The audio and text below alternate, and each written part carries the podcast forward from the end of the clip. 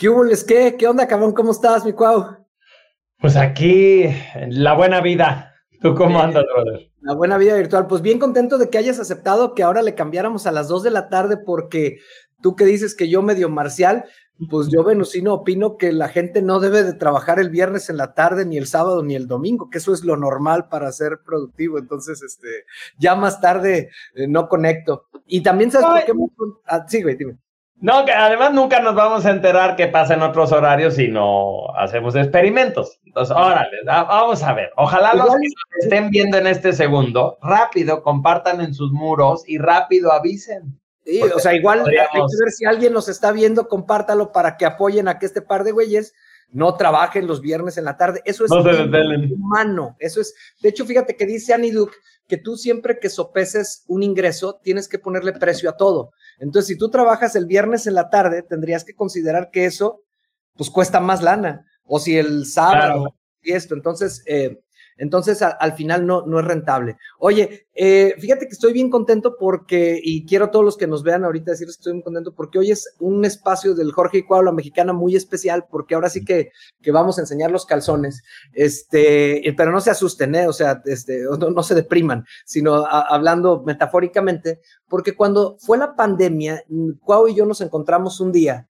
y, y le dije, oye, cabrón, estás bien flaco. Me dice, no, pues tú también porque Cuau y yo nos conocimos, yo calculo que como calculo con la mente, que por ahí del 2.9, por ahí, y, y, éramos dos gorditos que no sabíamos que estábamos gorditos. Y perdón, quiero decir esto con todo respeto, porque luego hay gente que se puede sentir, pero yo no le estoy diciendo a nadie gordito más que a este cabrón y a mí, ¿no? Entonces, este, y por lo que hoy vamos a platicar, porque cuando nos encontramos flacos nos dimos cuenta que había dado como un giro en nuestra vida que implicaba una cosa completamente distinta y se nos hizo padre eh, hacer un espacio de Jorge Cuau para compartir esa historia con el peso y que seguramente quienes nos estén viendo no los vamos a leccionar ni a decirles hazle así o hazle asado, sino que tengan dos testimonios de dos personas que les valía madre el peso y el dólar y el peso de, que pesaba. peso pesado. Y, y, que, y que realmente, o en particular, yo creo que le dimos la vuelta a muchas cosas de nuestra vida con eso. Yo podría decir que hoy tengo una experiencia de vida 180 eh, grados, este, completamente diferente. Ah, porque luego está la pendejada de que dicen 360 grados, ¿no? Sí. Pues es una vuelta completa, güey, es lo mismo, ¿no? Este, un giro de tortilla de 180 grados. Y vamos a, ahí está, dice Adriana Gutiérrez, bien, qué excelente horario, muy bien, o sea, dos y luego ya ah. para que la para que nada de, además, para que nada de que crean que porque trabajan más horas van a ser productivos. Esa es una jalada mental. Oye, mi cuau, yo le daría, lo platicamos que le damos esta estructura. Primero, yo me voy a poner un gorrito, que no un condón. Este, Pero a ver, espérame, espérame, porque de lo que dijiste yo quiero decir ah, bueno. Este, que me parece muy valioso el decir un, unos gorditos que no sabíamos que éramos gorditos, porque obvio, o gordos, pues, porque obvio que hay una persona que tiene obesidad y pues claro que lo sabe y está hasta las chanclas de que el bullying social y la vida y ha intentado dietas, todo. Pero yo creo que hay una gran parte de la población que tiene un montón de grasa visceral, que tiene una, una masa entre los huesos del músculo y la grasa no adecuada, pero que se nos hace normal vivir embotados y entonces, como es común, pues nos clasificamos del lado de los delgados, según nosotros, ¿no? Hasta que hasta, hasta, pronto dije, populares, no, güey, tú para qué adelgazas, luego te vas a ver todo jodido. Vamos ahorita a ver en términos de salud qué significa, porque no, estás sanito, hombre, nomás rellenito. ¿no? Sí, exacto. Como no es la, la, obesidad así mórbida o algo, es como, no, bueno, pues es hasta una, es, es una reminiscencia de este viejo símbolo de la abundancia que era ser gordo, ¿no? O sea, en, muchos años, este, los reyes y todo eran así unos señores gordos porque era como, ándese, ¿no? Nosotros sí tragamos todos los días y tenemos más y ya ves, los bebés antes, mientras más gorditos nacían, oh, está rollizo, está bueno, este sí viene listo y ese bebé flaquito no la va a hacer. Entonces, yo creo que ese punto que dijiste es muy importante que yo no me sentía gordo. Yo, yo decía, bueno, un panzón. Espérate, de ti no, espérate, cabrón, espérate, espérate, espérate, no te me, no te me ensanches. De ti, ahorita vamos a empezar la entrevista. Déjame, déjame meterla en ese cuadrito, cabrón. Ahorita ya te. Pero sí, me gustó lo que dijiste, tiene mucho sentido. O sea, me hace total sentido y qué bueno que lo dices, porque a fin de cuentas, las enfermedades de la opulencia eh, eh, Ándale. son que, que, antes la gente moría de hambre, pues en la Revolución Francesa tuvo que ver con que la gente estuviera muriendo de hambre. Hoy todavía la gente muere de hambre, pero en los países industrializados la gente muere por comer. El accidente cardiovascular es la Ajá.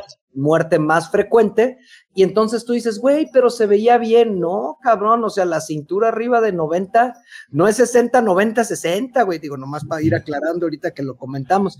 Y perdón, si a alguien les pedimos, no sientan, nos vamos a burlar de nosotros, pues en general, pues, además sí, damos, damos tema para burlarse de nosotros, este, pero sobre todo, eh, el, el, humor tiene que ver, por lo menos en lo que yo también les voy a platicar, con el camino que seguí para hacerlo. El humor es parte de la aceptación, pero ahí lo claro. platicamos ahorita, cabrón. Este, Va, Déjenme, ahora sí, póngase. La es que yo me pongo el gorrito para entrevistar a Cuau y luego Cuau se pone el gorrito para entrevistarme a mí. Entonces ahorita el espacio va a ser de Cuau. Y yo lo, lo primero que quiero preguntarte, Cuau, es ¿cuándo te diste cuenta que estabas gordito, güey? Que tenías, técnicamente nos dices si tenías sobrepeso, primer nivel de obesidad, este, eh, o cuántos kilos eran, pero ¿cómo te das cuenta y como de qué rodado estabas? Este, por, pasemos a la evidencia, a su señoría. Ah, okay, a ver, Oscar, creo que es un buen momento.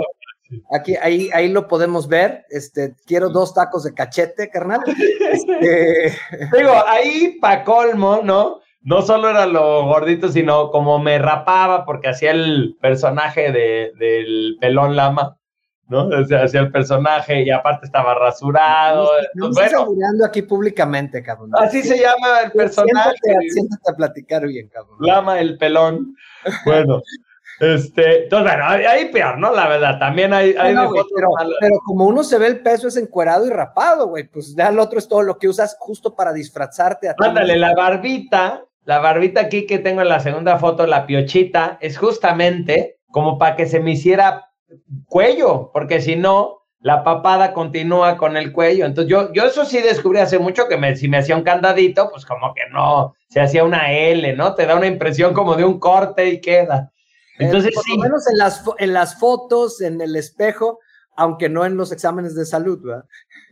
No, aparte la cultura en mí de, de revisarme, ya sabes, con una química sanguínea y todo, es, es muy reciente justo de cuando empecé a hacer estos cambios. Antes yo decía, pues mira, no, una enfermedad grave seguro que no tengo y este, no me quiero enterar, ¿no? No me quiero enterar. Si le, me, me asomo ahí, ya seguramente me va a salir algo alto, pero pues si no tengo ningún síntoma, todo está en la mente, ¿para qué le muevo? Y Entonces decías, no me hago un examen y así no me enfermo, porque me hago el examen y me sale una enfermedad. Exacto, es, esa era mi lógica. Entonces, Por bueno. Eso somos amigos, mi Cuau, tenemos el arte de hacernos pendejo bastante desarrollada, ¿no? Súper desarrollado. Y aparte yo, yo creo que el mundo se divide en dos tipos de personas, los que creen que todo es mental y los que creen que todo es físico.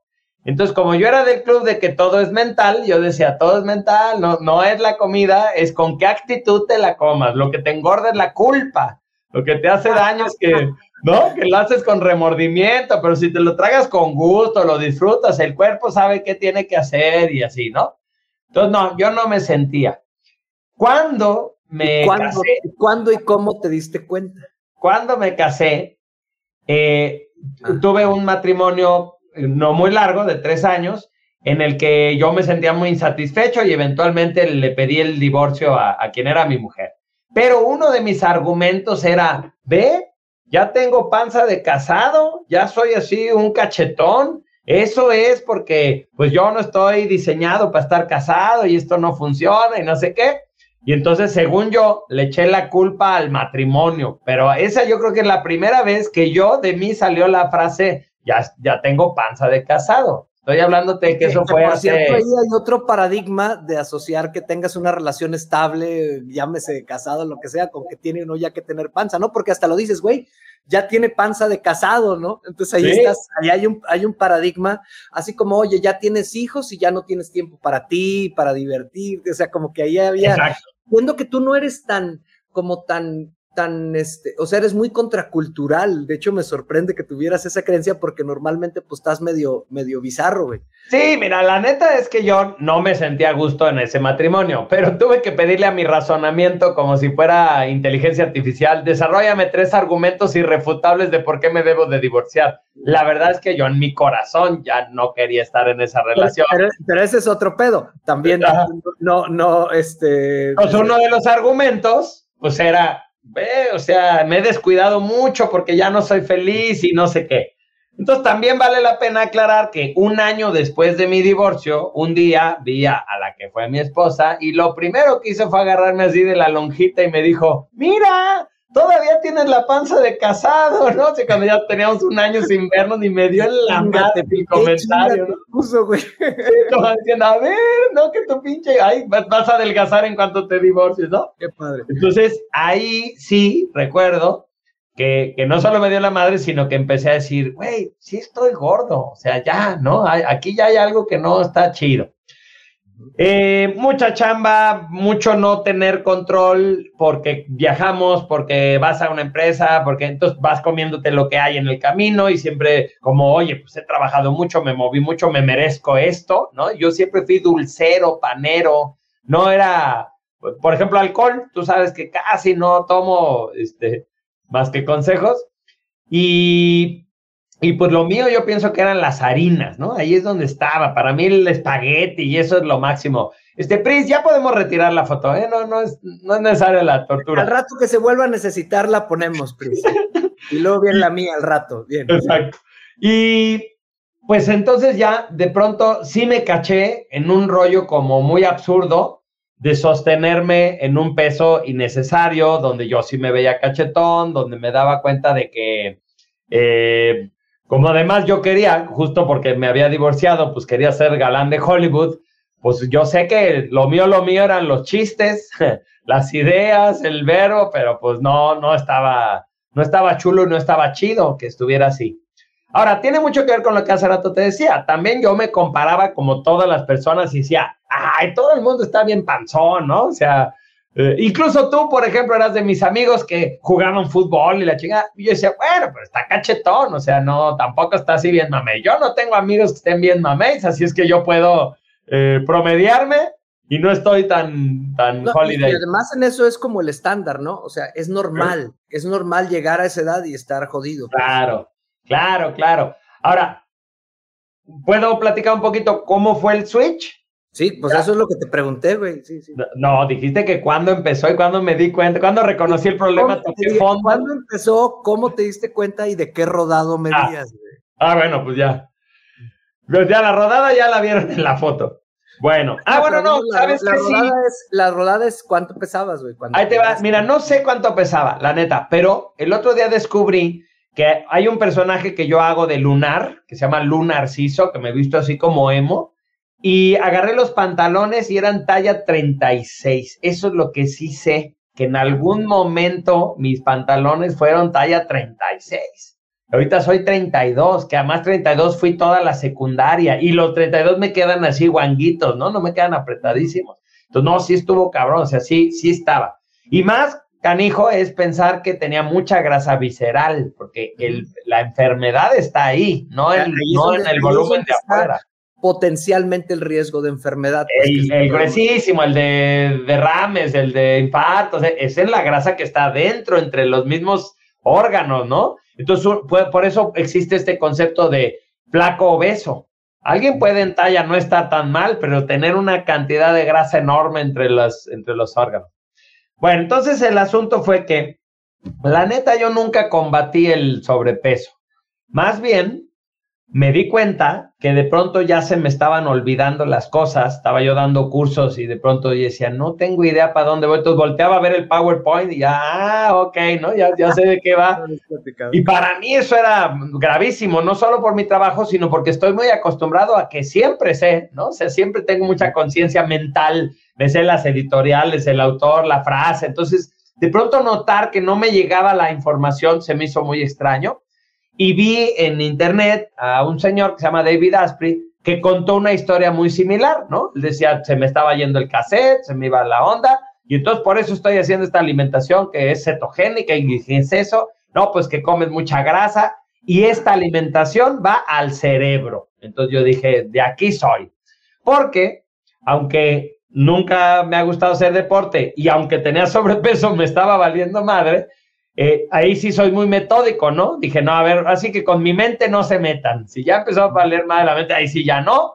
Y este señor acaba de decir que esta es la alimentación para que el cerebro esté óptimo, entonces eso me voy a tragar. Entonces, eso además rompe el tema de que si somos mentales o físicos, o sea, somos sistémicos, pues y todo. Claro. No, y la verdad es que yo nunca esperé que hacer un cambio radical de alimentación iba a afectarme tanto mentalmente. Yo nada más quería recuperar mi lucidez, ¿no? O sea, con que me dejen como estaba, ya la hice. Y no, ¿eh? O sea, ha sido un descubrimiento yo creo que he sido medio pendejo toda mi vida por tragar mal, ¿no? O sea, creo que ahora digo, oye, pues cuando como bien resulta que soy más inteligente que antes, ¿no?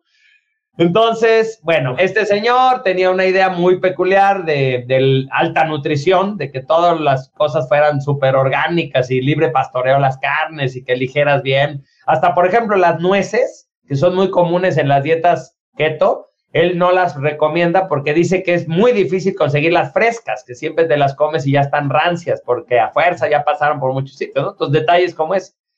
Yo empecé a hacer su alimentación totalmente orientado a que mi mente se recupere, que mi mente se recupere.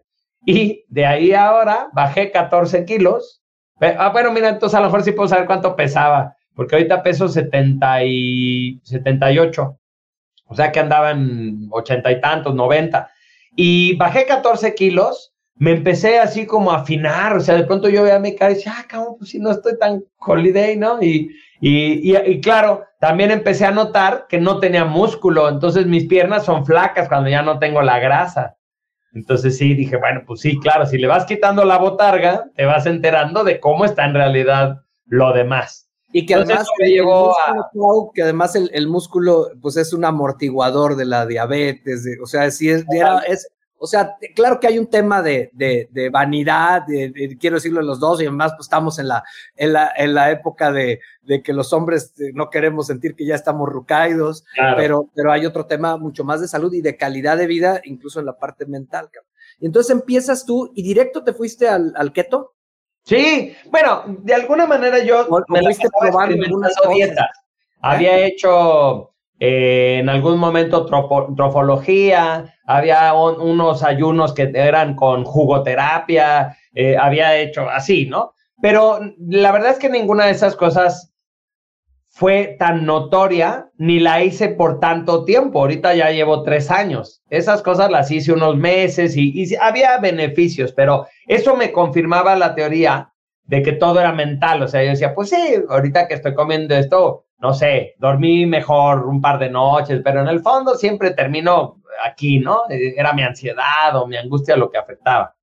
Entonces, cuando yo empecé a hacer esta dieta, yo creo que a los 15 días noté que mi mente se sentía diferente. Y yo lo que puedo explicar ahora es que los carbohidratos, el azúcar, es como así, ¿no? O sea, es una alta y baja. Tienes de pronto un pico de energía y luego una súper eh, flojera y entonces te tienes que echar una siesta y aparte te tienes que comer algo, ¿no? Andas con modo así de me tengo que echar una botanita y entonces otra vez subes y otra vez vuelves a bajar. El mal del puerco y así. Sí, el mal del puerco abajo y arriba como sensación de Juan Camaney la cosa es que a nivel emocional y a nivel mental es lo mismo, ¿sabes? O sea, yo de pronto caché y dije, claro, cuando como azúcar, por ejemplo, a nivel mental, tengo picos de creatividad, se me ocurren 18 mil pendejadas, pero no las llevo a cabo porque además después vengo como, como que me pongo aturdido y ya no me acuerdo de las cosas, ¿no? Entonces ya no les doy seguimiento y al rato otra vez tengo mucha creatividad y luego ya no. Y a nivel emocional tenía yo mucha ansiedad y luego como flojera, y luego mucha ansiedad y luego como flojera. Entonces, cuando yo empecé a comer en keto, que lo que haces es que dejas de, de, conseguir tu energía de los carbohidratos y empiezas a conseguir la energía de la grasa, lo que te puedo decir es que soy menos creativo, pero me siento mejor. Yo siento como que despierto con, con toda la pila y que durante el día simplemente va avanzando y luego como a las 6 de la tarde empieza a darme flojerita y como a las 9 de la noche tengo un sueño delicioso y me duermo y descanso muy bien y al otro día vuelvo así como arriba y bajo. Ya no siento que sea esto, sino como una curva larga durante el día que baja. Entonces ya no tengo... como si, eso, como si eso te diera chance de, no sé si es ser creativo, ¿no? Pero de que las ideas las puedas ejecutar. De otra manera era un chingo de ideas, pero sin ejecutar, ¿no? Era como un como si abriera la llave de golpe ¡ah! y luego se apagara, ¿no? Y luego otra vez. Entonces yo digo, qué chistoso. Ahora tengo menos ideas, pero las, las entiendo mejor y siento que las puedo entonces llevar a cabo hasta el final. Y también emocionalmente, güey, rompí mi trastorno de ansiedad. Y no es el único factor, pero yo creo que es uno de los factores más significativos cambió la fuente de energía y yo ya no vivo todo el tiempo pensando idioteces y preocupado, sino que de pronto confío. O sea, han pasado cosas concretas de, ya sabes, un tema de lana o una pelea con alguien y, duermo cuando antes si pasaba una cosa así, ya, valió, no voy a poder dormir tres, cuatro días hasta que se resuelva y me llegaba toda la angustia. Entonces, la verdad es que mi vida cambió mucho pero lo del peso fue totalmente secundario. Claro, ahora, desde que ya hice eso, cuando rompo la dieta y empiezo a notar así la papadita y todo, ahora sí, luego, luego me doy cuenta y digo, no, ya, ya, ya me pasé de, de hot cakes, ¿no? Porque ya me acostumbré a sentirme así, porque me gusta cómo se me ve la ropa, porque veo mi cara aquí en el Zoom, y digo, ándale, así me gusta estar, ¿no? Entonces sí, sí, sí, pero ¿cómo no lo veía, no? ¿Cómo no era para mí? Fue una inversión tan gradual. Sí, que eso ayuda en las fotos, ¿no, güey? Porque ya luego ves las fotos y dices, así estaba. Aunque la verdad la diferencia también es, como dices, en cómo te sientes, en todo, porque tú ahorita lo que estás diciendo es que tu alimento empezó a ser tu medicina, güey.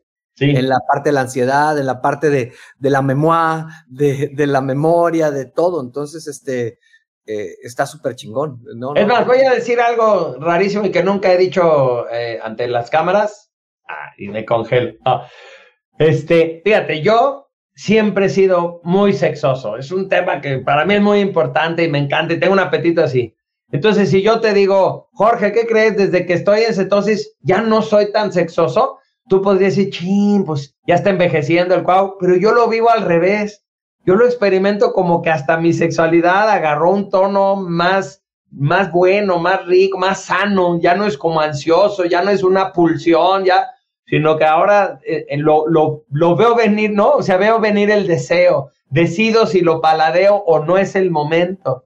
Y antes, como, como siempre digo en los mercuriales, ¿no? No podía haber una tuerca sin pensar en el tornillo.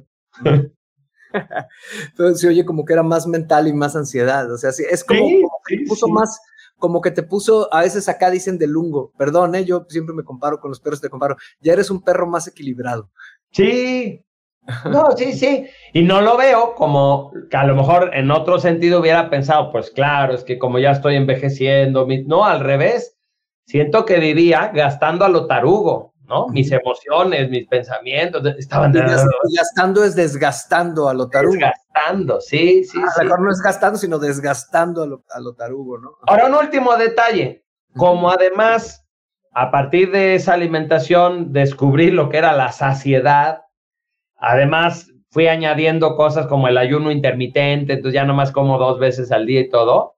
De pronto me encontré con un montón de tiempo porque caché que lo normal cuando botaneas todo el día es que te interrumpe constantemente, vas por algo de tomar, al ratito por unos cacahuatitos, luego vas por unas papitas, luego, ¿no? La comida, luego el postre, o sea, y de pronto caché y dije, oye, pues también era como una cosa ocupacional, ¿no? O sea, era como comer es un acto que nunca cesaba todo el santo día, no se diga una cena así perrísima de ocho tacos, que lo que hace es que entonces caes como difunto, ¿no? Y entonces de pronto hay un tiempo libre que antes no tenía, hay mucha más conciencia de, de sí, sí me quiero comer, no sé, ese plan, porque se me antoja mucho y porque me recuerda que Jorge me dice chocoflan, me lo voy a comer, con gusto. y ya no, no es la pulsión, ¿no? Ya no es la adicción a los carbohidratos, me lo voy a comer y listo, y ni siquiera tengo que decir, pero mañana le jalo más fuerte al gimnasio. No, porque no me debo nada, está bien, ¿no? No pasa nada. Entonces ya, ya me siento fuera de la adicción de antes y con todos los beneficios. Y ahí diría a, Aristóteles que, pues en realidad, el, poder comer algo de carbohidratos es estar en paz con los carbohidratos, porque el abstemio es en la polaridad del adicto. Ándale. Yo, yo siempre digo que la finalidad última de un tratamiento de alcoholismo o algo, pues sería que la persona pudiera tomarse una cerveza el día que se le antoja. Como ya sabemos que eso es muy difícil y muy delicado, por eso en Alcohólicos Anónimos es no, ni una y ni te acerques. Pero la verdad, la verdad. Que, que lo, pero lo que pasa es que cuando, cuando alguien está en ese tratamiento, él, se llama alcohólico en rehabilitación, porque la salud, la salud es hacer las paces con el alcohol, güey. Exacto, y, ojo, eh, como dijo Jorge hace rato, estamos hablando de nosotros y estamos burlándonos de nosotros, no estamos prescribiendo nada, porque ese tema ya sé que es delicadísimo, ¿no? Así de, no, pues como yo escuché ahí, fui y me tomé una cerveza, no, ya, es, es, otro, tema, pero la verdad es que lo más bonito es poder regresar a algo que antes era como compulsivo desde la libertad, ¿no? Estoy, estoy frente a esto desde la libertad de elegir si sí, si no, y, y en qué medida, ¿no? No tiene por qué ser así, no, listo. Y entonces es muy rico, es muy rico. Hay dos cosas más que quiero decir antes de, en, esta parte, cuadro de ti. O sea, una, eh, ¿Qué tanto influyó en ti? O sea, yo he visto que tú con tu equipo eh, en Colegio Vivir o con la gente que te sigue, pues, pues eh, vas liderando un tema de que ellos también estén en su peso. Pero a mí de pronto se me figura que, que esa era como mi impresión ahora que los acompañé, que fueron a comer y que son así como muy... Eh, entonces,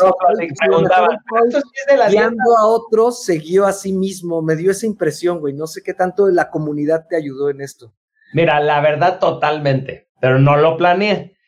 Eh, lo primero que pasó fue que cuando yo ya llevaba como seis meses del cambio de alimentación, como ya fue la contingencia, como yo estaba dando las clases en línea, de pronto por alguna razón venía un alumno a mi casa, ¿no? A comprarme un cuaderno o lo que fuera. Y entonces me veían y me decían, oye, no manches, te ves súper bien, ¿qué te pasó? ¿Te ves bien distinto? Entonces yo, como ya sabes cómo soy, daba clases no solicitadas de hora y media, dos horas, ¿no? Porque me preguntaba, entonces yo, mira, es que cambié mi alimentación, hice esto, y me aventaba toda la teoría. Cuando ya había hecho eso como con seis individuos, de pronto dije, güey, voy a dar un curso porque estoy perdiendo mucho tiempo en agarrar uno por uno explicándoles, pues ya mejor doy un curso y que todos los que se interesen se sumen. Pero lo que no calculé, digamos, es que esa experiencia de, guiar a más de, yo creo que son como 150 personas, las que claramente han seguido las recomendaciones y que han cambiado eh, su alimentación. Y entre ellos, por ejemplo, hay un, maestro mío que ya bajó 28 kilos, ¿no? Y, y está súper convencido y está sosteniéndolo y está padrísimo. Entonces, lo que yo no calculé era cómo eso me reforzaba enormemente porque yo lo había empezado como iniciativa propia con esta búsqueda de que mi mente recuperara su lucidez, pero pues al subirme al barco de decir, miren, yo ni soy nutriólogo, ni soy doctor, pero tengo esta experiencia y creo que ya le entendí muy bien a la teoría y si ustedes me aceptan la propuesta, yo los acompaño, eh, me obligó como a reforzar, a profundizar, a, generar los materiales y todo, y a mí eso me facilitó sostenerlo y ya ahorita ya, ya no siento como que podría volver a comer como antes, ¿no? Pero la presencia de ellos, claro, es todo. Y también te apoyaste de tu yoda, pues de, una nutrióloga, ¿no? Entiendo yo. O sea, es como las dos cosas, es te documentaste y todo, pero también tuviste un acompañamiento tú. O sea, creo que la comunidad, tu acompañamiento, todo eso influyó chingón, pues. Mira, la doctora Verónica Ortega, que ha sido mi, mi, mi, mejor amiga y mi maestraza de, de todos los temas de salud, eh, es la primera vez que yo como que me le adelanté. Con ella hicimos trofología, los jugos, este, los, los ayunos. Eh, la, había una que le decíamos chelas y tacos, ¿no? Que es la del doctor Duarte. Entonces, que tienes que comer mucha carne y a fuerza tienes que echarte una bebida espirituosa todos los días. Y entonces yo le decía chelas y tacos, porque yo que no tomo, tomarme o una copa de vino o una cerveza diario me, era lo más latoso. Entonces, siempre ella era la que nos había dicho, oigan, a ver, ya entendí esto, esto, y van, y nos sumábamos. Y sí me caía bien. Pero aquí por primera vez yo empecé y cuando yo le dije, oye, pasó esto y estoy haciendo esto y me siento muy bien, ella me dijo, justo es lo que estoy estudiando, ya lo estoy haciendo en mí, pero no lo había querido comunicar porque quería ver primero los resultados a largo plazo. Entonces esa vez fue así, empatamos. Entonces, claro, cada vez que hay un tema técnico donde, a ver, aclarar por qué el suplemento, este sí se toma en ayunas o en este horario, por qué, ¿no? O cómo combinas estas cosas, o por qué dicen que eh, los lácteos, ¿no? Ese es un tema, ya sabes, súper controversial. Pues ahí mi gallo es Vero. Entonces yo le digo, a ver, Vero, tú éntrale. Y entonces ella explica la mucosa y la célula y el neurotransmisor y pues ahí ya, ¿no? Punto.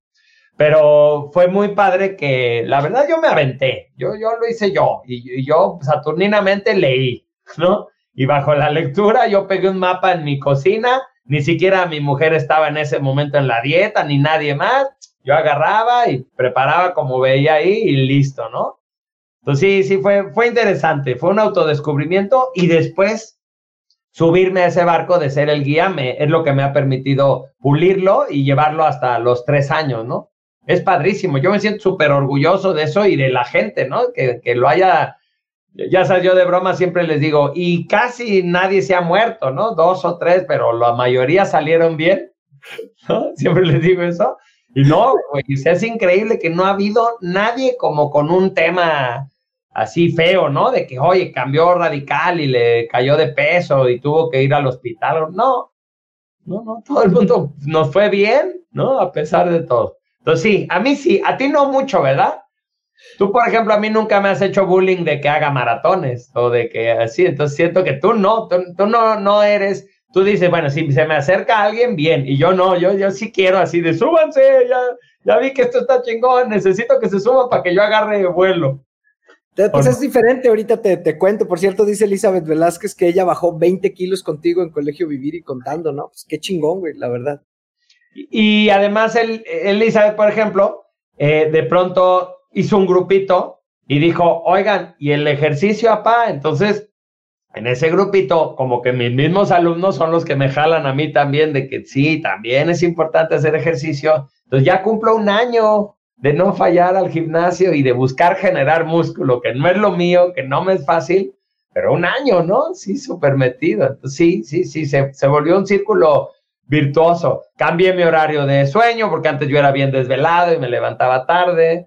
Cambié mis horarios de trabajo. Empecé, ahí todo eso se juntó con el tema de agarrar un cuaderno para organizar mi vida. O sea, sí, los últimos tres años me he reinventado muy fuerte. Yo supongo que todo un poco se está alineando a mis 50, ¿no? Voy a cumplir 50 en, en año y cachito, en año y un mes. Y mi objetivo, lo que yo quiero que pase cuando cumpla 50, es hacerme unas fotos de torso desnudo. Porque yo justo le dije un día a la doctora Verónica, le dije, yo quiero ser ese cuate que cuando cumple 50 dice, me siento mejor que cuando tenía 20, ¿no? Y yo me sentía toda madre cuando tenía 20, entonces es una meta muy alta, ¿no? Oye, como ahora que le preguntaron a Djokovic, este, le, preguntaron, oye, Djokovic, tú estás liderando a Djokovic, eh, perdón, tú no sabes nada de deporte, pero sí lo ubicas, güey, Djokovic no. ¿No es el cantante de YouTube? Ah. No, ese es Bono, güey, no, no. Este, Djokovic es, el, es un serbio que, que era celíaco y que, y que siempre se caía al final en los partidos y que un día un doctor le hizo ver eso, cambió toda su dieta y ahorita el vato que es una edad alta, a los 35 años, está en el final del, del Australia Open y es, es, de verdad un chingón para, para, para jugar. Y le, le, preguntaron, oye, Djokovic, ¿cómo te sientes que tú estás liderando a la nueva generación del tenis, que los jóvenes están entusiasmados? Y le dice, ¿What do you mean? Le dice el cabrón, ¿qué, qué dices? O sea, dice, eh, los 35 de hoy son los, son los, este, son los, los, eh, los 25 de antes o algo así, ¿no? Entonces, güey, es, es, este, eh, pues me, me, me él, él, mismo dice, bueno, pues yo gracias a la alimentación, hoy me siento de, de, 25. Está muy interesante. Un día igual hacemos uno de, historias de gente. A mí es de los que me apantalla mucho porque... No, pero ese tema es muy, muy interesante. La, la, única manera en que yo a los 50 me podría sentir mejor que a los 20 es porque lo construya. Es decir, los 20 son gratis, ¿no? Todos a los 20 tenemos un metabolismo bien chingón. Eh, eh, entonces, solo hay una manera de ganarle a eso, que es que yo me decida a construirlo. Tengo que invertir, tengo que tomar estrategias, ¿no? Y alguien nos podría decir, pues de todas formas nos vamos a morir todos, ¿no? Ya nos puede pasar un accidente, pero hay formas de, vivir que me parece que esto es otra vida, cabrón. Sí, sí, en eso coincido. Es, este, es, es otra vida, cabrón. Pues felicidades, mi cuau, chingón, cabrón. ah, este, cambio de gorra, cambio de gorra. Sí, para mí es muy importante que cuando, cuando me entreviste se vea que, que, se me cae el pelo, porque va a ser importante. me caía, pues, pero que no, que no tengo mucho cabello. Ahorita vas a ver por qué. Va. Bueno, pues Jorge, yo eh, pienso como todas tus empresas se han llamado algo como de que te transformas, ¿no? Este, evolución, reinvención. Eh, siempre tienes este afán como de, sí, se puede darle la maroma a esto. Y como bien dijiste, no de 360 grados, porque quedaría para el mismo lado. Entonces, cuéntame cómo se dio esta evolución en Jorge Cuevas. ¿Tú cuándo fue el momento en que sí te diste cuenta que no, que no era forma de vivir los cachetes que tenías antes? Pues mira, lo, que pasa es que yo creo que fue por etapas. Yo, yo me había, eh, porque aquí incluso yo bajé de 84 a hoy peso 68. Este, entonces. Eh, También tú eres más bajito que yo, entonces es, correspondiente, ¿no? Sí, pero eh, mi teoría era que si yo medía 1,75, debía de pesar 75. Entonces yo cada que llegaba a 75 kilos decía, aquí estoy bien, aunque tuviera panza y cachetes. Ahí estoy como de 79. O sea, estuve más pasado hasta 84. Y además, eh, eh, pues en realidad no era yo que alguien que dijeran, oye, tú eres, este, estás gordito, sino estás cachetón, ¿no? Etcétera.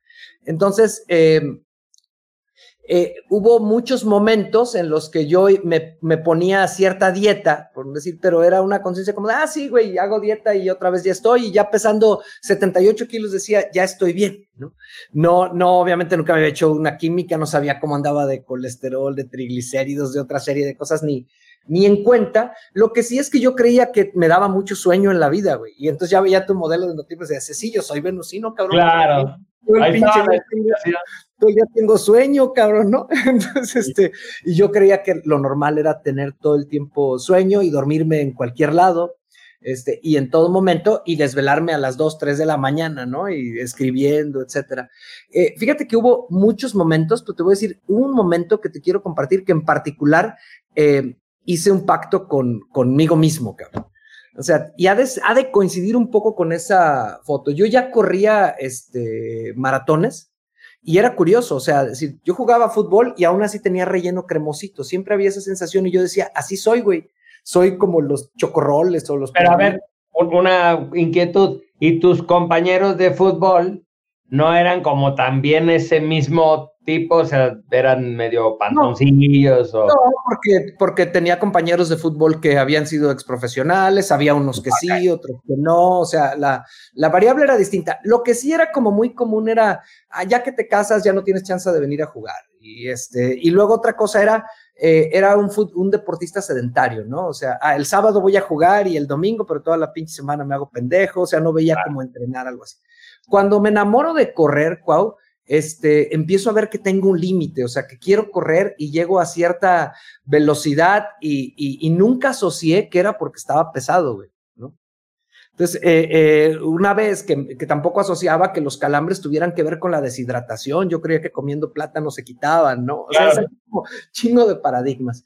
Eh, voy con, con el nutriólogo la, la, vez que me dan los calambres en la Ciudad de México y me dice, güey, este, tienes un alto sobrepeso y para ser atleta más. Y yo de entrada dije, atleta, cabrón, pues de entrada para mí la palabra era un paradigma, pues es que yo no soy atleta, güey, yo corro maratones. O sea, atleta ya es una palabra... Eh, yo no vivo de eso, no, no estoy compitiendo con los campeones, esto es una cosa que yo hago por gusto y por deporte, entonces, ¿de qué me estás hablando?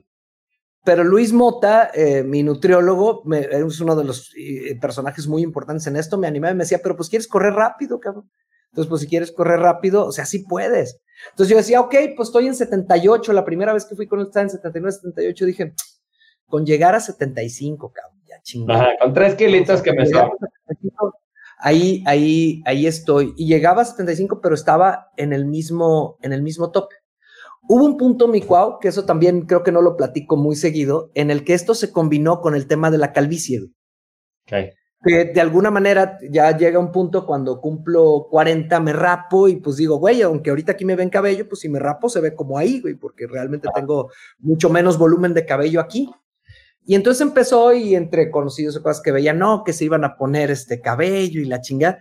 Y hubo una parte en mí que, que dije, güey, ya han de ser los 40, estoy vanidoso porque hasta sopesé la posibilidad, dije, pues me pongo cabello. Algo. Y hubo un pinche día que me vi en el espejo y dije, no mames, cabrón estás actuando de afuera hacia adentro. O sea, ese fue para mí mi insight. Ya vas a ser el güey del chuchuluco, ¿no? Claro, yo, yo respeto a todo mundo que se ponga cabello, lo que sea, pero para mí era, güey, esta es la mejor manera de hacerme pendejo. Me pongo cabello para verme menos mal, pero por dentro voy a estar igual. Y claro, alguien me dirá, este, güey, pues te hubieras puesto cabello. No, no, porque para mí fue como un pacto en el que dije, no, güey, o sea, yo quiero que me valga madre cómo me veo, lo que quiero es cambiar cómo me siento. O sea, fue un punto en el que me dio eso así y que hasta me dio gusto que se me cayera el cabello. Como dije, no mames, güey, o sea, esta es la pinche señal.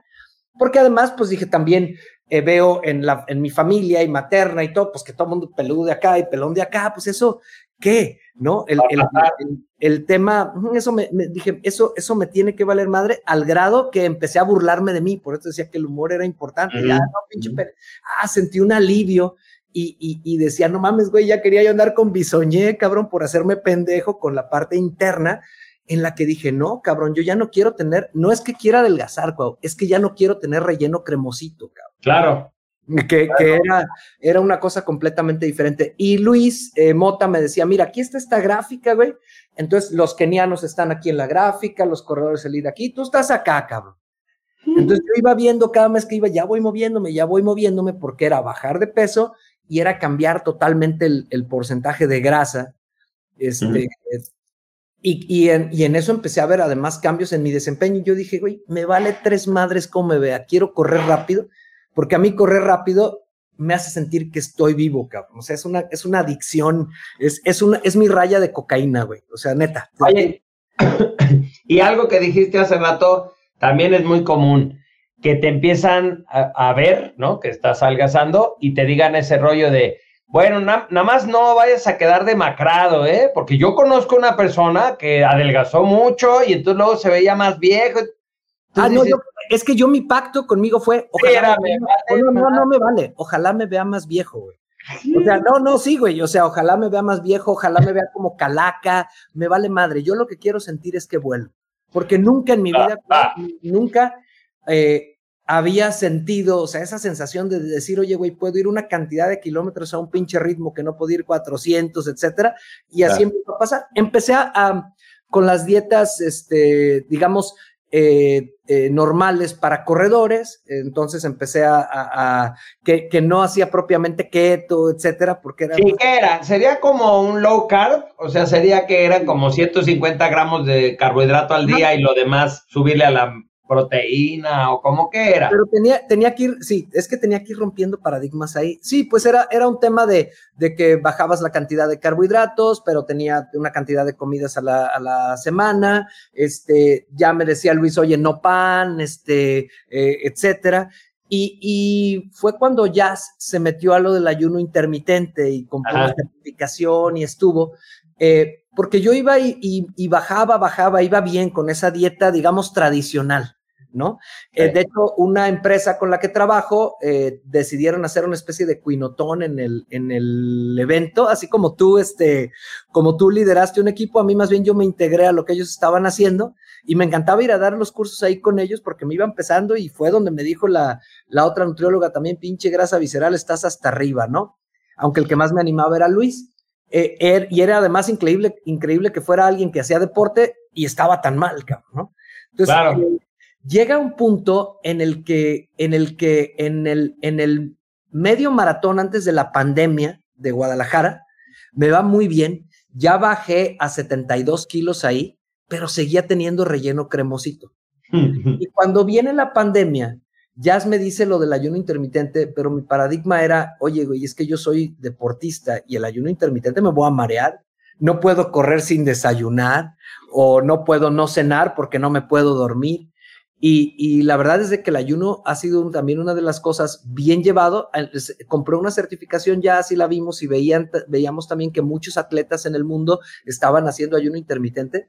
Y el, el, ayuno intermitente en realidad no me, no me hizo bajar porque no es una dieta, güey, pero sí me ayudó un chingo, pero cabrón, al tema de, del porcentaje de grasa, güey. O sea, sí ahí empecé a sentir como, como si te compactaras, ¿me entiendes? Y sí, Luis, me, Luis, yo le decía a Luis, a mi nutriólogo, oye, pues estoy haciendo ayuno intermitente y muchos nutriólogos yo los veía muy cerrados, no, eso no, eso sí, etcétera. Y él me dice, ah, cabrón, pues no sé de eso, pero investigo.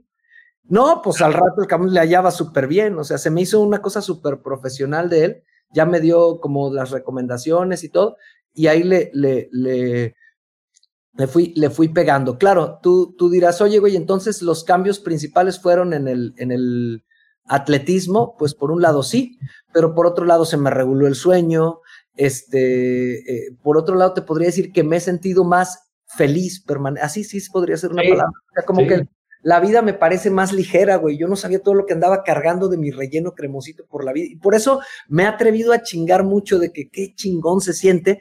No con el afán nunca creo que le diga a alguien, güey, ponte a dieta esto, pero, pero a mí más bien es como decir, güey, no saben la diferencia, cabrón.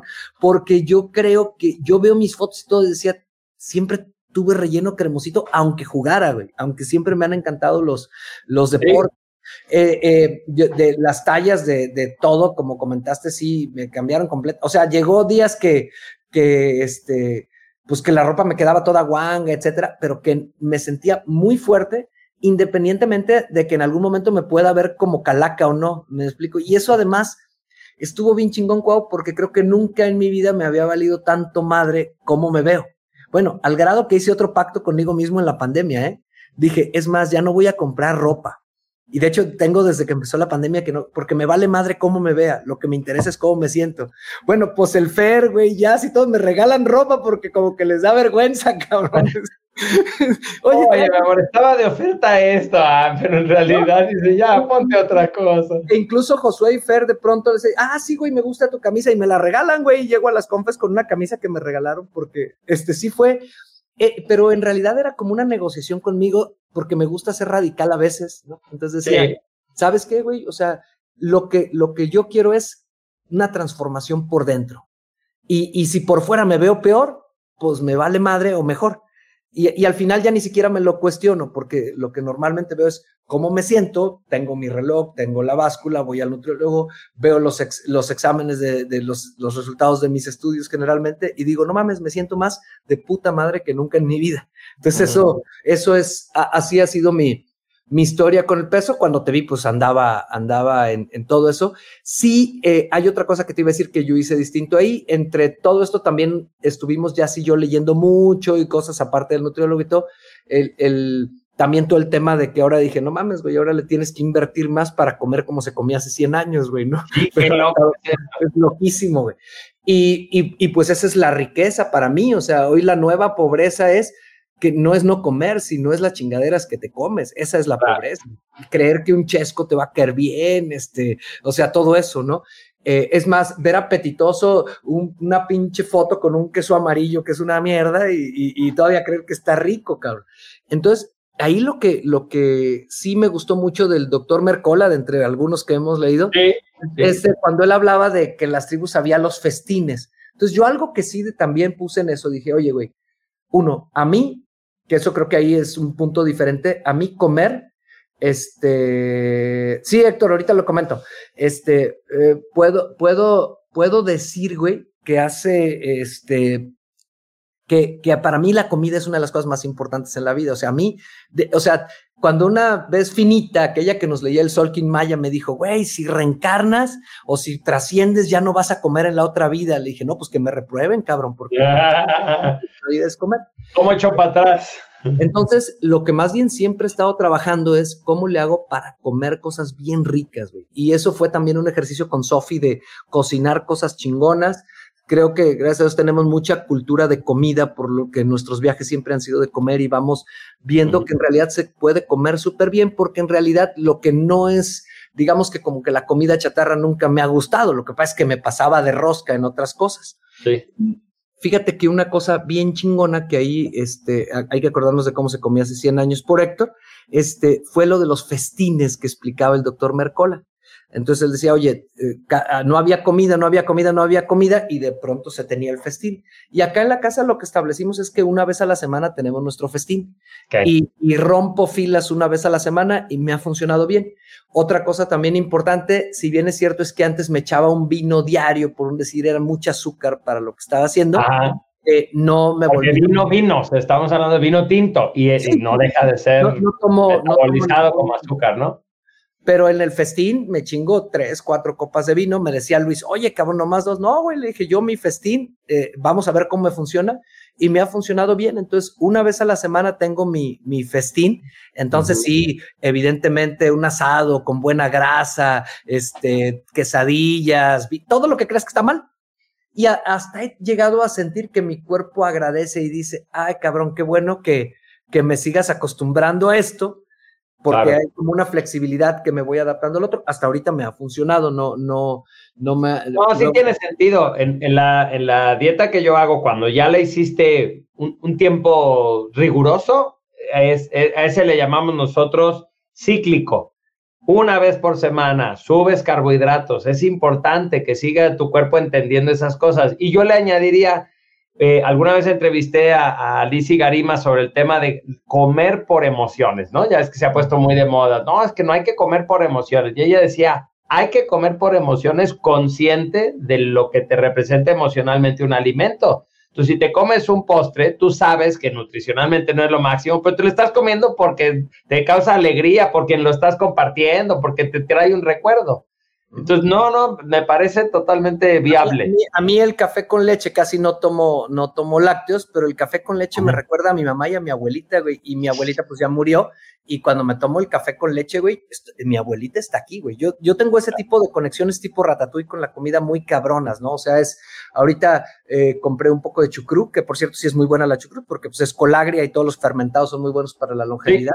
Este, pero a mí me conecta con la primera vez que llevé a mi hija al extranjero, a la frontera entre Francia y Alemania. Entonces yo como la pinche chucrut y lloro, güey. a, mí, a mí sí tengo muy, eh, tengo muy en mente eso. Ahora, ¿cómo comíamos, perdón, solo para responderle a mi sí, ¿cómo comíamos hace 100 años? Pues lo que pasa es que hablamos de no procesados, pues, ¿no? Ese, claro. ese sería la, o sea, tú hoy, hoy dices, no, güey, pues pago tanto por un jugo de naranja, pero sí es orgánico tanto, pero hace 100 años no, solo había, solo había de Ajá. Entonces, no sé si quieras, Cuau, tú que técnicamente siempre eres mejor en eso para explicar, pues todo lo que, lo que los procesados nos, nos generan a, a, largo plazo, ¿no? Sí, mira, por lo pronto, simplemente el hecho de que como todo lo, lo congelamos o lo desmantelamos y luego lo reorganizamos, ¿no? Como las papas.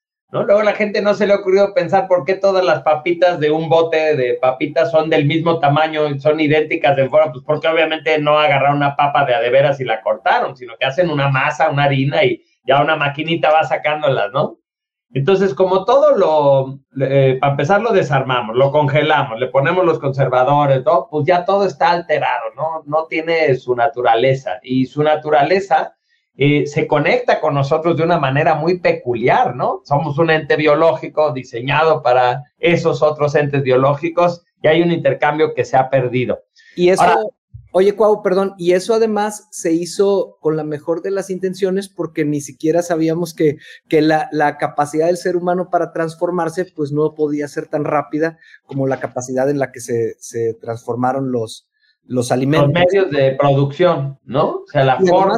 Además somos, un chingo, por eso es un pedo, güey. O sea, claro, claro. Sí es, un problema, sí es un problema, pero evidentemente entre más podemos, por lo menos en lo de que a mí me ha tocado leer y todo, entre más podemos regresar a esa, a esa esencia, este, donde, por ejemplo, cómo se hicieron mitos de que la grasa era mala.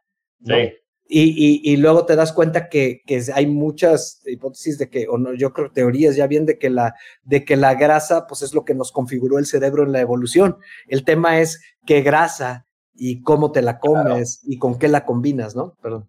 Y los cereales. O sea, la grasa es mala y los cereales son lo máximo. Entonces, nuestra pirámide nutricional todavía tiene que, así, montón de cereales, empieza. Luego ya le va subiendo las verduras, lo que sigue. Luego la carnita un poco. Luego aguas con el aceite, ¿no?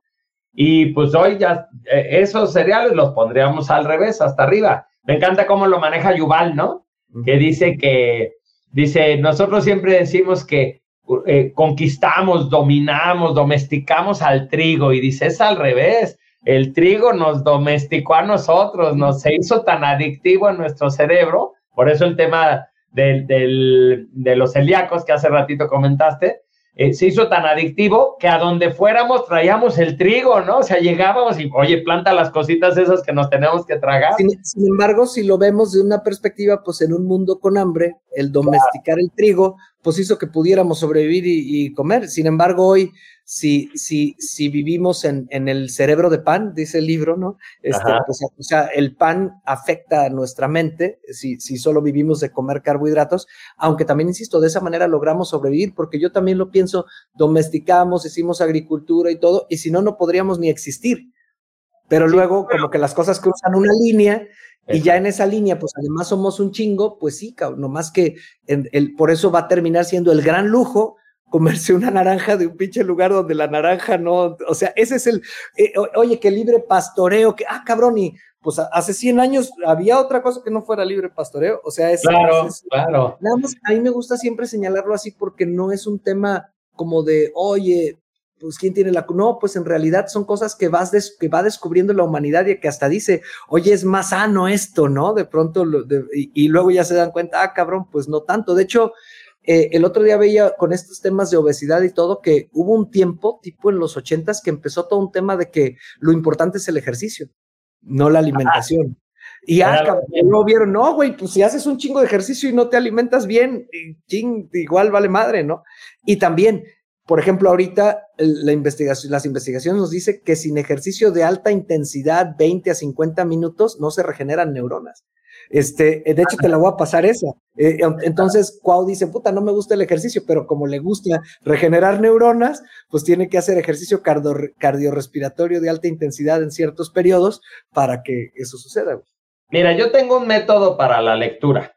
Yo solo leo cosas que me van a dar la razón de lo que ya estoy haciendo. Entonces, como ahorita ya le hago más de 50 minutos de alta, ya échamelo. Antes no, porque me, da coraje.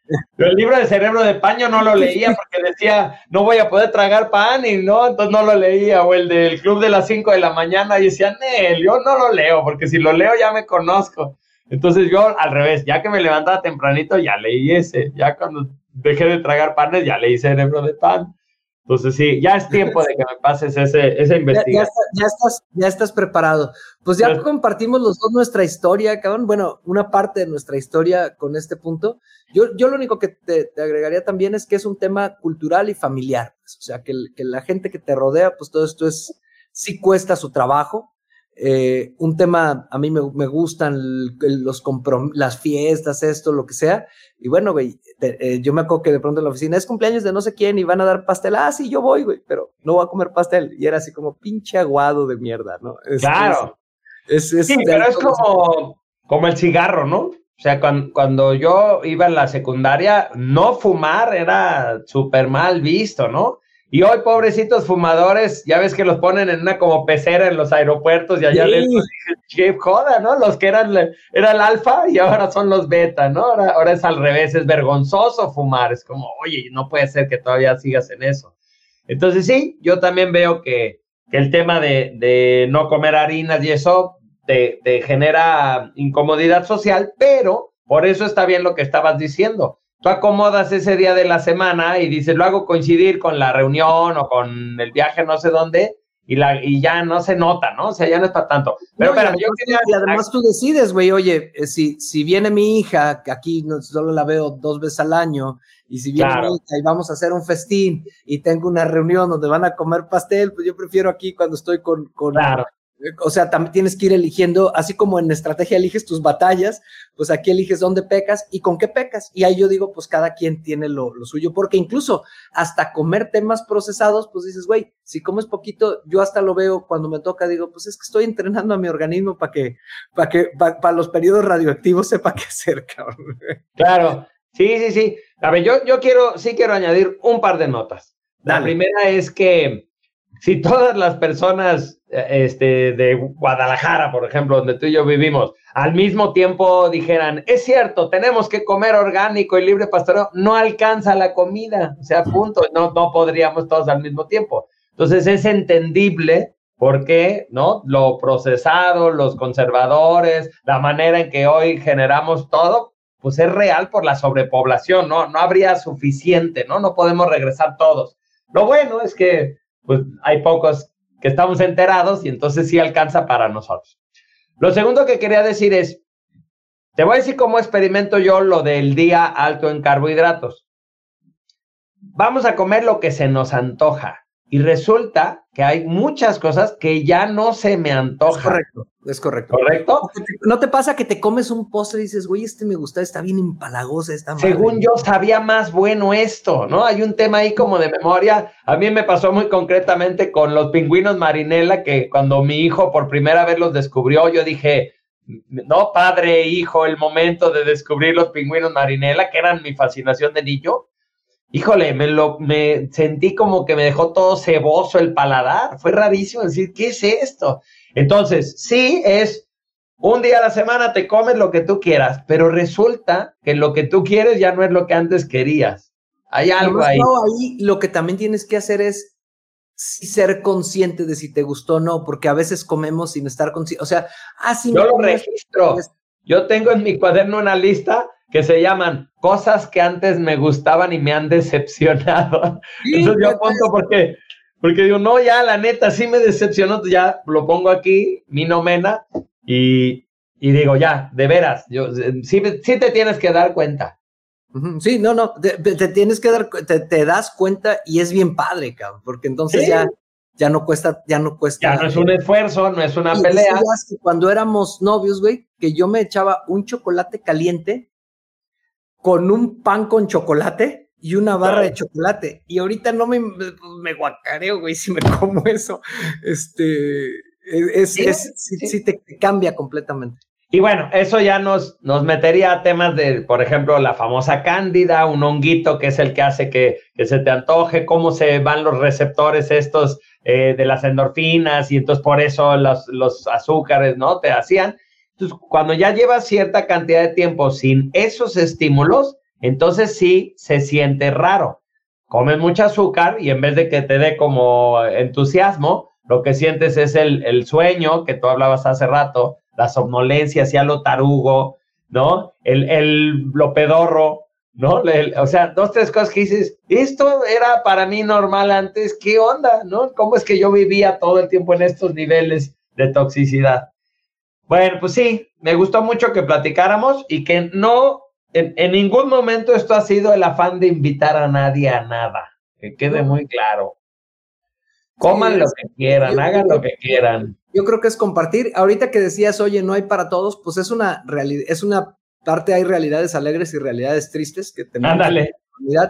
Este, a mí, la verdad es que aunque yo no estoy, oigan, cambien y coman así y todo, pues me da alegría siempre que veo a alguien que, que, le escucho, o sea, como a ti o como otras personas que me tocan, me dicen, güey, es otra vida, cabrón, y que, y que no habían visto que estaban en la cárcel del azúcar y el carbohidrato, porque es una cárcel, y que, y que cuando te liberas dices, puta, güey, estaba en una isla, pero no sabía que estaba en esa isla, cabrón. Es, es, es porque a fin de cuentas tú siempre decías, hormona mata neurona, y yo diría que, que no se puede tener una vida independientemente y cuerpo. Entonces, cuando, cuando cambias la ingesta en general y el movimiento y todo, pues la vida neta, cuau, se ve con otra luz, güey. Realmente sientes que está ahí una, una percepción ahí que a mí me da mucha alegría. Me encantaría que, que, más gente logre, pero efectivamente no es una, no es una eh, eh, invitación. Yo el último comentario también que haría para mí en todo esto es que el tema de peso, que era lo que estábamos hablando ahorita, yo este año ya lo traduje a decir, no es el peso, es la vitalidad, pues, y creo que es lo que tú dijiste, mi, vida eh, tomó esta curva, pues es simple y sencillamente como todos estos elementos van haciendo que tengas una vida con vida, que para mí sería la vitalidad. Y, la, y, esa eh, vitalidad es un nivel de, de energía para responderle a la vida, para disfrutar más de la vida, y eso se me hace eh, muy chingón en un mundo que sí vemos como muchas problemáticas de, eh, pues de una epidemia de enfermedades cardiovasculares, de, de, de, un chorro de gente con, con, fatiga crónica, con burnout, de una carrera de ciegos por el éxito que yo creo que ahora tendríamos que decir, éxito es lograr o intentar lograr lo que te propones, fracasar, triunfar, sintiéndote bien. Entonces, si le quitas el sintiéndote bien, ya le quitaría éxito. Entonces, por ahí este, yo me puse la gorra porque lo que no te pregunté y sí quiero que digas rápido es esa parte de a ti. Ya te platiqué cómo me afecta a mí dar el curso, ¿no? O sea, que para mí se vuelve parte del proceso enseñarle a otras personas, jalar un grupo, entonces me vuelvo, ¿no? Me vuelvo el líder encabezando y a mí me funciona mucho. En mi experiencia, tú no eres jodón con esas cosas, ¿no? Tú nunca me has dicho a mí, este, güey, si tú te animas, el maratón te conviene y la chingada y vente conmigo. Una vez que, surgió eso de que correr unos cuantos kilómetros, tú nada más me dijiste, si te animas, yo voy. Ah, pero no me sentí presionado, ¿no? No fue bullying. Entonces, ¿tú qué? Tú con respecto a compartir esto como maestro, porque eres un maestro, porque te dedicas a dar clases, ¿cómo relacionas el maratón, la comida, estas cosas con con, tu sensación o tu necesidad de enseñar. ¿Prefieres sostenerlo aparte? ¿Es como un tema íntimo y yo le respondo al que se deje? No, para mí es muy transparente, yo lo comparto. Lo que pasa es que no creo que porque yo se lo diga a alguien, alguien lo vaya a hacer. Entonces, más bien ya, eh, sí soy pago porque me alquilen, güey. O sea, cuando alguien me dice, este, oye, ¿tú cómo le hiciste? Ah, sí, vamos, y te invito y te llevo, etcétera. Y hay algunas personas que, que veo como que tienen abierta la puerta. No me pasaba contigo porque contigo decía, pues este güey no le interesa nada de eso, entonces pues ni siquiera lo intentaba. Pero hay gente que creo que sí me he pasado de que estoy chingue chingue porque siento que... Ah, siento que, pero no es como masivo, pero hay dos, tres que digo, ¿tienes con qué, cabrón? Y me da como, como desesperación. Este, eh, pero, pero en general, pues me gusta compartirlo, disfruto cuando alguien lo tiene, o sea, luego me habla algún amigo, oye, este, fíjate que estoy entrenando para esto y le digo, güey, no soy entrenador, pero si quieres tenemos una llamada y me chingo, este, me ha tocado algún cliente que, oye, ¿cómo corres? Ah, pues si quieres, paso por ti, vamos a correr, o sea, sí, sí, sí siento bonito, pero pero hay una parte de mí que me, me cagaría estar así como con todo mundo haciéndolo. Entonces es como se ¿Sentirías como que se prostituye el suceso? Como, bueno, pues ahora ya soy el formalmente el instructor y entonces tengo que mantener una imagen y sostener un... Simple y sencillamente, no, no, no, simple y sencillamente creo que cada quien tiene su momento, pero también sí es muy social para mí, pues, o sea, muy social en el sentido de que a nivel de, pareja, eh, me siento muy afortunado que hemos podido andar en este trip ambos, por ejemplo, y es bien chido, bien divertido. Em, y que en las cosas que no andamos en el mismo trip nos apoyamos. A nivel de mi hija, para mí ha sido muy importante, por, sobre todo que en el ballet hay temas de que necesitan estar a un peso, ahí sí es muy importante, igual que en correr y ha sido mucho trabajar con ella en que ella disfruta la comida, porque sí, es bien diferente cuando alguien se sufre o se siente culpable con la comida, a cuando alguien tiene como esa conexión y, le, y por ejemplo, le he aprendido mucho a Sofi porque ella es muy contenida, ah, esto sí, siempre come muy bien, le entiende muy bien y digo, wow, admiro cómo come y hasta ella misma me dice, no, papá, aquí sí te atascaste y así me pone mis pinches cagadas, ella sí me pone mis cagadones, ¿no? Entonces eso es, es este Ahora mi papá con la operación del corazón, por ejemplo, es de los que estuve chingue y chingue y me mandaba la chingada y ya no me aguantaba. Y pues él realmente ahora sí bajó 20 kilos, güey, para la operación del corazón, pero no, yo no tuve nada que ver, güey. Cuando lo dejé, yo no lo estaba chingando, era cuando lo hacía mejor y dije, bueno, pues los patos no le pueden tirar a las escopetas, cabrón. Claro, lo respeto. Jorge, tú eh, ya rompiste, porque tú decías, Ojalá me vea viejo, flaco, calaca, pero me quiero sentir a toda madre. Ojalá, o ya da igual, porque la neta, yo te voy a decir, te ves muy guapo, cabrón, te ves muy bien, ¿no? Ahora, no me gustaban las super barbas de chico, o sea, el intermedio lo lograste. Te sentías a toda madre adentro, pero por fuera te veías rarísimo. Ahorita te ves súper guapo, te quedas. No, pero cuando tenía, la, cuando tenía la barba de chico, güey, era cuando pesaba 84, cuando tenía la barba hasta acá. La, la, barba me tapaba la papada. Pero ahí sí se sentía eso que decías, como, nada, me vale más, no me importa cómo me vea. Yo te veo ahorita muy bien. Tú ya, ya no es necesario, además, verte feo, está bien verte muy bien, además de que te sientes muy bien. Me vale madre. Eh, o sea, sí te lo puedo decir con toda la convicción del mundo. Pero ya no lo buscas. Que, no, no, no. O sea, no es este. Eh, o sea, es como un pacto conmigo, eso no es prioridad. Obviamente, pues siempre que te veas en el espejo, pues a mí me gusta verme bien en el espejo, pero hice un pacto conmigo. O sea, por ejemplo. O sea, el, el, pacto es, yo dije, a ver, eh, si, si, se me, si se me cae completamente el cabello, si me veo calacudo, si, o sea, no hay lo importante es correr más duro. Ese fue mi. Si, incluso más de algún cliente, no, te güey está regacho y dije, no hay pedo. O sea, para mí. Pues yo, yo quiero decirte, como, como amigo no gay, ah, que te ves súper bien, te ves pues, súper bien, te ves guapísimo. Ya llegó aquí mi hijo de visita. bueno, pues carnal, qué chingón. Pues, chido, ¿no? ¿Cómo te sentiste, ¿cómo te sentiste encuerándote aquí públicamente? No, pues a gusto. Este, yo creo que. Tienes espíritu, este, de, diría Wang, el filósofo de pornografía digital, en el sentido de que transparenta uno su vida, güey, no, no en el otro sentido. no, y hasta pensé que, de veras, eh, para mí, o sea, me hiciste reflexionar sobre la importancia que tiene para mí que otras personas eh, me, me sigan porque entonces me puedo sostener, ¿no? O sea, no sé cuánto tiempo lo hubiera sostenido si no lo convierto en una escuela, en un curso y todo.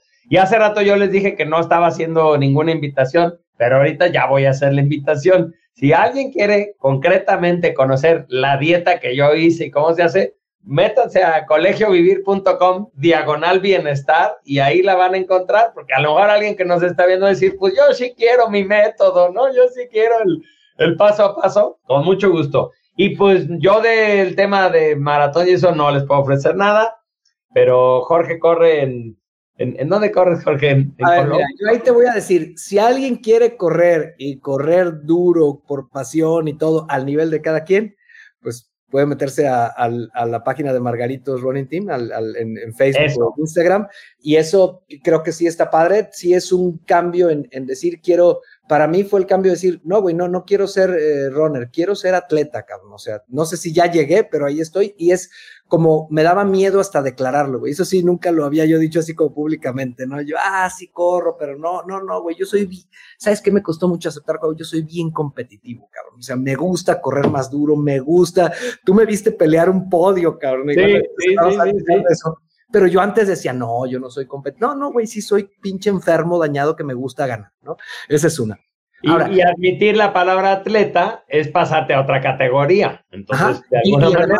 que todavía no estás ahí y decir, güey, me arriesgo a comprometerme a eso, ¿no? Sí, sí, para sí, mí era era primero calificar a Boston y ahora que estoy pensando en hacer menos de tres horas en, maratón, para mí, para mi categoría y edad, para mí eso ya está en atleta.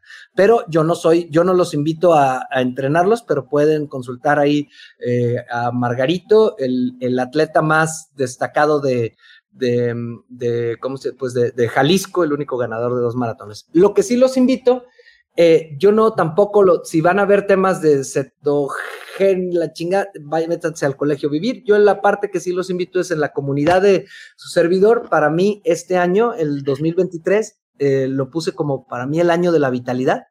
No nada más en lo físico, sino en todo. Y busquen en mis redes cómo entrar a esta comunidad de vitalidad. Y que creo que a fin de cuentas se combina con todo lo que estamos. De hecho, por algo estamos aquí. Mucha gente de la comunidad de Cuau entra a la mía y, este, y viceversa. Somos buenos compas desde hace tiempo y cada quien desde lo suyo. Yo en particular, Cuau, no es porque no quiera decirles yo les enseño lo del maratón, es porque no es, no, soy aprendiz todavía, cabrón, ¿no? sí, sí, sí.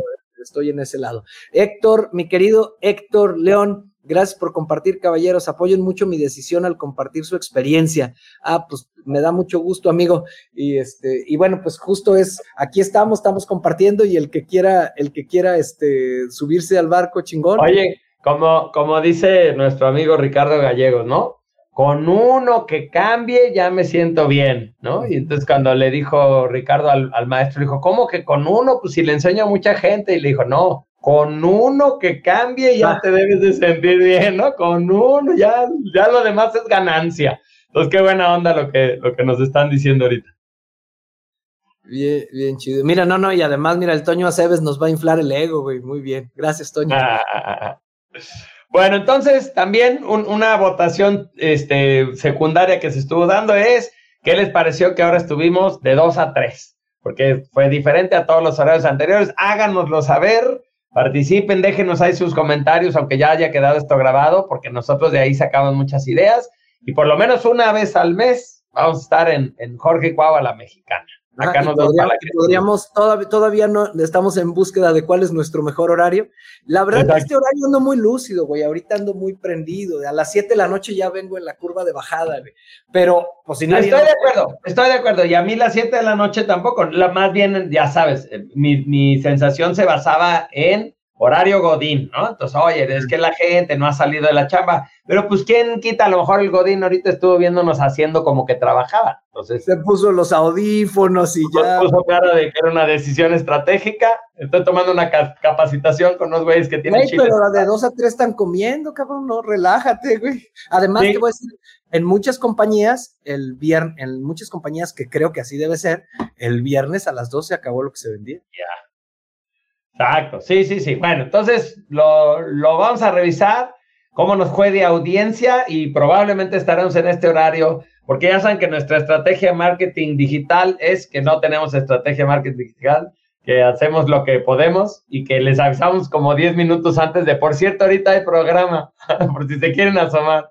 Entonces, veremos para cuándo nos toca y cuál es el tema que sigue y todo. ¿Sale?